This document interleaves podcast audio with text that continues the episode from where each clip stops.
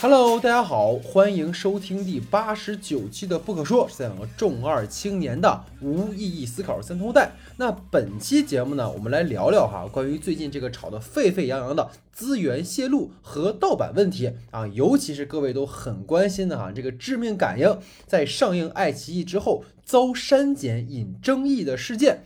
那我们先从这个资源泄露的事儿说起哈。这个事件的背景呢，其实是近一年间啊频发的电影资源的泄露事件。比如说呢，在这个被称为是欧洲最大的介绍亚洲电影的电影节，就是意大利乌甸尼远东电影节上，马来西亚导演张吉安的《南屋》啊，还包括这个郑宝瑞导演的《智齿》资源均遭到泄露。那几乎是同期呢，哈，这个关于许鞍华导演的纪录片《好好拍电影》也被泄露了。那这个片方呢，其实找到了这个网盘啊，说能不能把这个资源删了？但是网盘说，哎，我不删，哎，可以删也可以，但你要给我钱。所以这个片方也很愤怒，但这个事儿也没有办法。那再早之前呢，就是最近刚刚定档的哈，这个六代导演娄烨的蓝心大剧院啊，包括贾樟柯导演的一直游到海水变蓝，均有遭到过短暂的泄露啊，后来是及时的控制住了。我们这个泄露事件呢，可谓是愈演愈烈哈。不仅是我们的亚洲电影，国外的电影呢也未能幸免哈。尤其是这个三大电影节的主竞赛单元的影片，竟然也遭到了泄露。那此前呢，这个泄露速度最快的是在这个柏林电影节金熊奖的这个得主哈，就是《倒霉性爱发狂黄片》这部电影遭受了泄露。那三月五号这个片子获了奖，那三月十六号呢就全片泄露哈，网上就有资源了啊。顺便一提啊。这个片子是老徐今年最喜欢的情色片，那另外一部呢，其实更离谱哈，就是最近刚刚啊结束的意大利威尼斯电影节获得了最佳导演银狮奖的《犬之力》啊资源泄露，而这个泄露的时间呢，仅过去了十个小时哈，网上就有了资源。那过去呢，在没有流媒体物理介质的时代呢，我们国人呢，其实想看到三大的影片，至少要等上大半年。那如今呢，则是愈发令人啧。舌的这个迅速的道路速度哈，其实我们知道这个谴责道路者是当然的，因为我们说无论你从什么角度来看，这种盗窃行为它不仅侵犯了作者的著作权、版权。更严重的侵害了作品接下来的发行和后续的收益问题。就比如说智齿哈，这个国内虽然肯定是看不到，但是网飞会上。虽然说对于国内来说哈，你就算是看网飞的，它也是盗版，但起码是吧？你在这个资源扩散之前，你先让人家把这个发行权交易结束，回收成本，对吧？你只有这样的一个方式。才能去支持导演的下一部创作，尤其各位对于这种纯港片，我们之前也聊过，对吧？大家最也知道最近的政策，其实港片是越来越难了，尤其这种带有极强作者风格的电影。那你在这样的一个情况下，郑宝瑞已经很多年没有拍这种这么强作者风格的片子了。那你照你现在这个思路来讲的话，那可能未来很难会有同类作品再去上了。而且就是这个问题是，如今的道路它很有可能影片后续发行，就无论是对于片方还是对于作者本人危害性都是极强的。你包括各位可能不知道，那个南屋那个片子，其实在马来西亚你去拍一部可能说往外放的片子，其实很难的。所以为什么这个片子当时在泄露之后，导演本人不仅是发了文章去克制这种行为，更关键的是他还发了一个视频。这个视频说的意思就是说，哎，我来泄露我的影片给你们看啊。然后前一个小时呢，大家看到的是正常影片。然后一个小一个小时之后呢，导演开始本人出来了啊，开始去怒斥那些哈所谓的盗录者，包括看盗版资源的人。你可想而知，导演是多么的愤怒了哈。那么其实回归到整个这个话题的一个根本问题哈，就是为什么说走线上电影节的电影会被盗录的如此猖獗？这当然我们说要追溯到这个电影节本身，因为这个线上电影节呢，原本啊。啊，是为了让电影创作者和投资方能够在疫情的情况下，仍然能有一个线上的交易和展映平台。那如今呢，其实演变成了一个盗版肆虐的重灾区。回溯到去年的三月，哈，当时的这个美国，由于受到新冠疫情的影响。本应在三月中旬举办的美国西南偏南电影节，正式的宣布取消线下的活动，并且和这个亚马逊啊合作开展了这个线上影展。而后的五月底呢，油管哈联合了包括戛纳、柏林、威尼斯在内的多个。国际性的电影节啊，开办了一个我们在一起全球电影节这样的一个活动。那其实我们说这些活动本身来说，都是对受到新冠疫情重创的电影行业的一种及时止损和有效运营的方式。那同时呢，依托这种线上电影节，互联网作为电影发行的渠道，这种新的可能性其实被发掘出来了。这在一开始其实是非常好的，但是遗憾的就是，就跟大家看到的一样，好处随之而来的同时，就是大量的道路事件，且有愈发猖狂的趋势。你纵观电影节的这个观众哈，我们说找凶手，对吧？这个观众群体大致分为两类，一类呢是通过申请 ID 而后获取到观看大部分展映影片的媒体或者相关的从业人员，而第二类呢则是普通观众。那很多电影节呢都是以半开放的方式向公众公开的售票放片。与以往的这种 U 盘拷贝送给评委观摩啊，包括奥斯卡，大家也知道，每年给评委送完片之后，都会传出一个这个 DVD 版本哈，就是大家会这个有有看到这个盗版，就是在那个情况下，其实还有一个中间商，是吧？但是如果我们走这种线上发行，只要你的影片放在在线观影，那么这个中间商差价可谓是完全没有了。只要你有一个破解的一个 key，你就可以把这个片子直接盗录，等于说对于想盗录人来讲，只要你有设备啊，只要你稍微破译一下，或者说你再蠢，你拿个道路，你拿个软件是吧？你都可以直接把这个资源给搞到。包括之前我们看反派影评啊，也聊到，就是只要你放到线上，等于就是公开公开了。所以说，面对这样的情况，其实电影节的主办方一定要有所作为。你比如说，我们现在看到这个电影节本身的浏览器的那个网址，它是可以直接就大家输网址就可以观看的。那么这样的情况下，就很有可能基于这个网址，基于网页去做一个道路，包括直接就是说。评评摄呀，我们说这个录屏软件什么的。如果说我们适当的升级这套系统，我们提高这个被盗版的难度，甚至说我们去开发一个独立的 APP，是吧？这个其实都是电影节它本身应该去做的。否则的话，其实你就会导致一个什么情况？就是有才华的电影都被盗录，它压根儿就没得拍了。以后这个电影节也就没有意义了，对吧？电影节其实它与创作者与电影片方的关系应该是相互成就的。你只有好作品更多，电影节本身的含金量才能够起来。那如果电影节它不能为创作者的合法权益争取相应的基础支持，你投个片儿就被盗录，那我觉得谁也别折腾了，对吧？其实对于说。能够同步在电影节看到片子的大家，这应该其实大家知道这是个很难的时代了，对吗？你无论对于电影还是我们自身，其实大家挣钱的方式很多，没必要去扼杀那么多人的心血。况且你卖片能卖几个钱？卖盗版资源是吧？虽然说我们可能这么聊了，这帮人也不会听啊，毕竟是为了利益。但是我真的是只求大家长点心吧，对吧？毕竟电影这门艺术也不过刚百年不久，未来的路还很长。你说折这儿了，其实也挺可惜的。那如果说哈，我们说对于某些人的道路行为是绝对的理亏，那么接下来这件事儿对于当事人或者说对于很多人来讲，他们可能觉得自己没错啊，甚至是很骄傲。这个就是最近闹得沸沸扬扬的温子仁的新作啊，就是《致命感应》上线爱奇艺遭删减争议事件啊，感觉这儿应该配一个柯南那个关门的音效。就是大家知道最近哈，这个中美同步上映的温子仁的 R 级恐怖片《致命感应》，在爱奇艺版呢较原版删了三分钟的内容啊，包括这个血腥暴力啊、啊女鬼正脸啊、脏话等等等等。其实网友们呢都纷纷呼吁要看完整版，不要看特供版。那关于这个事儿呢，其实在互联网上引发了极其激烈的讨论。那影迷表示哈，即使是删除了只有一小部分。啊，它也会破坏影片整体的代入感。那阉割版对于消费者来说，心里它必定是拧巴的，对吧？你说咱花了钱啊，你给我看个半生不熟的，你咋可能吃得开心呢？尤其是说，对于常年看不到国外电影的观众，就是似乎哈有个逻辑是，看盗版已经成了一种和老大哥啊对抗的一种武器，对吧？既然官方不让看啊，老子就倒着看。其实这个事儿啊。今年已经发生了很多次了。你像施耐德导剪版的《正义联盟》在上线 HBO Max 的前一天就被盗录了，当时这个事儿就引发了不小的风波。那对于国内观众来讲啊，有些人说你反正看都是盗版是吧？早一天晚一天有什么区别？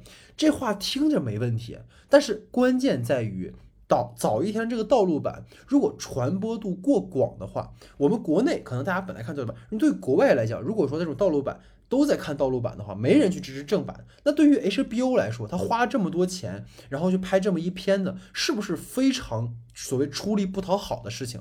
又没有捞回本儿，然后还对吧？还搞到最后就是自己其实非常的赔，那就没有必要做这件事情了。那你未来可能就看不到相应的这种符合。很多观众预期的片子，就换句话来说，这次这个致命感应的情况又不一样，因为我们刚才也提到了，你这个正义联盟，你无论咱们怎么看，它都是盗版，因为我们也不可能翻墙去嘛，对吧？就是正常来讲来说，我们是不能翻墙的。但致命感应是，其实片方它在引进的时候，已经是说在现有的框架下。给我们一个相对完整的版本了。那在这样的一个情况，它还是一个正版引进。它虽然删了，但是如果在这样的一个情况下有正版了，你还去鼓吹盗版的话，这个其实就有点不讲究了，对吧？如果我们从片方的角度来说，其实盗版它只会导致行业的恶性循环。我们说作品的归宿是盗版。那么，对于这样的一个所谓结论的话，创作者的权益是得不到保证的。而作为平台来讲，他们也没有勇气去购买正版片了。这无论对于创作者自身，还是说片方，都是非常沉重的打击。我之前看过一篇文章，哈，是提到了关于《致命感应》的出品人啊之一的这个 Starlight 的 CEO 罗雷啊，他曾经给我表示过，就是说这个《致命感应》这个片子，它的删减是经过温子仁同意的。而且我们知道，每个国家都有自己的电影市场的规则，这个删减是在所难免的。甚至是我们比较耳熟能详的《天堂电影院》也好啊，《银翼杀手》也好啊，这些片子的剧场版和导剪版有非常大的差距。等于说，中国在没有分级的情况下，为了能够让更多的人看到这部电影，那有些镜头它确实就是不合适的，而。中国版是温子仁导演认可且又符合中国市场的规定的正版影片，这个难道不值得我们去支持吗？那另一个角度来讲，我们其实可以很平和的去看待市场的不同，对吗？不同的市场有不同的规则，而我们这种所谓的反叛行为，所谓的哎，我看盗版是为了支持电影，其实是对市场认知的不专业，因为我们会认为啊，你看盗版就是对的。但是你这种行为其实是不尊重作品，也不尊重作者，更不尊重平台的。而且归根到底，你不尊重你自己。真的电影其实。我们知道，我们不掉书袋。其实电影，你说它当然是艺术啊，它又是文化，它又是技术。但是电影本质上讲，它是一种商品，商品之中必有资本运作。如果我们让片方一再的失望，如果我们让投资者一再的觉得这个行为是一个赔本买卖的话，那么到最后反噬的必定是我们观众自己，对吗？换句话说，如果你个人真的不接受，啊，或者你不能，你觉得哎，我是看阉割版，我受不了了，那你自己偷摸看就行了。我觉得现在我们要讨论这个话题，它最可怕的一点就是说，很多人觉得看盗版成为了一种很正义的事情，甚至是成为了一种可以用来炫耀和传播的行为，而且更有甚者是收费让他人来买自己的盗版资源。就是我们会发现，大部分关于这个电影删减问题的讨论。只是为了煽动大家的情绪，实则没有讨论影片本身。我们都不奢望产业，影片本身都没有在聊。同样的情况，其实是很早之前戴锦华老师曾经说过一件事儿，就是我们对于看不懂的电影，观众应该去反思的是，我们是不是本人的电影素质比较低下，尤其是艺术片，我们需要提高相应的知识储备，而不是说你看完一电影就骂爹骂娘，说导演没文化。当然了，你表达是每个人的自由，但是如今就跟我在节目里反复说到的，人们倾向于宣泄一种情绪。而不是讨论和输出观点，这个是非常之可怕的事情。等于说，在我们看完一部艺术电影之后，发现我看不懂，你的第一反应是妈的烂片，这片子他妈的就不懂。你不会去想我为什么，是不是哪个地方我没有看明白，是因为我的问题。就跟盗录今天这件事是一样的，因为它是阉割版，我就去看盗版。这个行为本身 OK，你的自由。但当你去传播这件事情的时候，你有没有想过你会反噬到你自己？到最后。这个市场如果到未来没有相应的投资，没有这样的片子了，那么你看什么，对吧？就跟看盗版的我们来说哈，其实我刚才说了这么多哈，就是我今天在这儿啊，我说咱也不是站在道德制高点上，是吧？去抨击那些看盗版的朋友，就是我也没必要在这装高尚，我自己也是看盗版成长起来的。我们这个环境，尤其是我上学的时候，你大部分经典影片我们都是网上下资源看的啊，但是这是因为我们没有正经的途径去看这些片子。对吧？就跟大家最近疯抢北影节一样，如果说我们有正规的渠道，我可以去买买电影票，去电影院看我们想看的电影的话，那为什么不去呢？就是我觉得有句话很好哈，就是分享给就是跟我一样看盗版资源，就是作为影迷啊，我们应该坚持的就是不传播、不引导盗版资源的传播。就是我们自己找着了，我们自己看就得了。但是今天最离谱的情况就是，您看着盗版，你还要挂全网让大家知道你有资源，你更有甚者明码标价啊，多少钱卖你一部？就什么时候这盗版资源成您发家致富的这个方法了呢？对不对？那些在豆瓣和微博上说自己看了正版的啊，说爱奇艺上线的是盗版的，不要看，还拉片去对比这个情节的，就是你是不是感觉自己做一件贼正确的事儿，是在捍卫电影的神圣性？但实际上你在破坏整个产业的未来，对吗？就是我们拿这次爱奇艺引进知名感应这事儿来讲，你流媒体同步引进这件事情。本身是很少有的，就是完全同步，而且我们说还是恐怖片这个类型，我们建国后都不能成精的，对吗？这个其实需要一个漫长的筹备和博弈的过程，这里面包括审查、政策、营销，我们都需要去应对。如果这种努力最后你换回的是赔了买卖又讨骂，可能真的很难再有动力去做这个事儿了。你爱奇艺本来现在说自家经营就比较吃力，你再这么折腾，我们未来还有可能通过正版的途径引进影片吗？就是到底什么才是未来对这个产业好的？我们作为影迷是不是心里应该有点数？就是当盗版被赋予了正当性，当影迷靠着炫耀盗版资源来抨击正版渠道的引进片，或许未来斗胆猜一句，真的就不会再有正规渠道的引进片了。那你也不用去电影院了，就电影院真的就死了。就是对于创作者自身也是一样，你中国本来是一个很重要的票仓，我们知道这个无形的手的这个屏障，我们没法去抵抗。但如果我们自身再去助长这种盗版的风气的话，刚才我已经说过很多次了，反噬的是我们自己。我再说一次，我也不崇高，我也就是我就是不看盗版。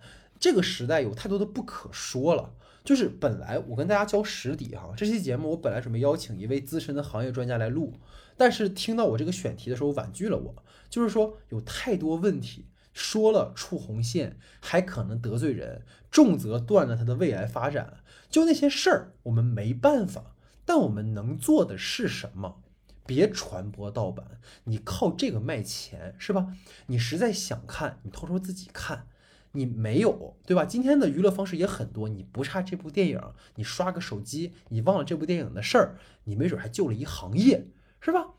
就当然了哈，我们今天聊了这么多，我们刚才一直都在说，在互相之间哈，这个影迷影迷之间，底层底层之间，归根到底哈，有些事儿，为什么咱在这儿底层较劲儿？其实很简单，老生常谈了，对吧？我们没有明确的分级制度啊，在北美啊，定为 R 级的，只有十八岁以上可以看。中国只有审查，没有分级。那包括我们知道，这个电影能否引进的生杀大权，它不在观众的年纪现在，而是审片人的主观判断和很多我们不可说的原因，删减成为了必然。甚至是说，可能哪位专家他今天不高兴了，和老婆吵架了，这片子直接就被枪毙了，是吧？就是关键，它不是保护未成年人，它完全成为了一种握有话语权者的自嗨。就面对这样的环境。诸如《致命感应》这种好不容易引进的片子，对吧？为了满足全年龄的观赏，选择了在导演授意下剪辑，却被喊得人人叫打，这真的很可悲。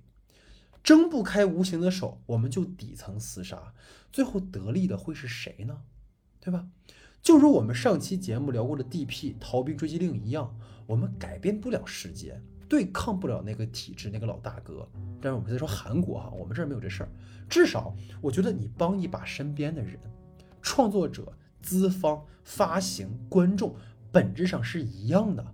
创作者依托观众的喜欢，资方发行的信任得以创作；资方发行依托导演的才华，观众的真金白银得以生存。观众依托着资方的投入、导演的创作以及发行的努力，得以看到这么多好电影。在这个愈发艰难的时代里，真的就是我们只能互相帮忙。其实也跟大家再教一个实例，其实这期节目本来我跟老徐是录了的，然后其实录到最后之后，我们发现就是越聊可能会陷入到一种。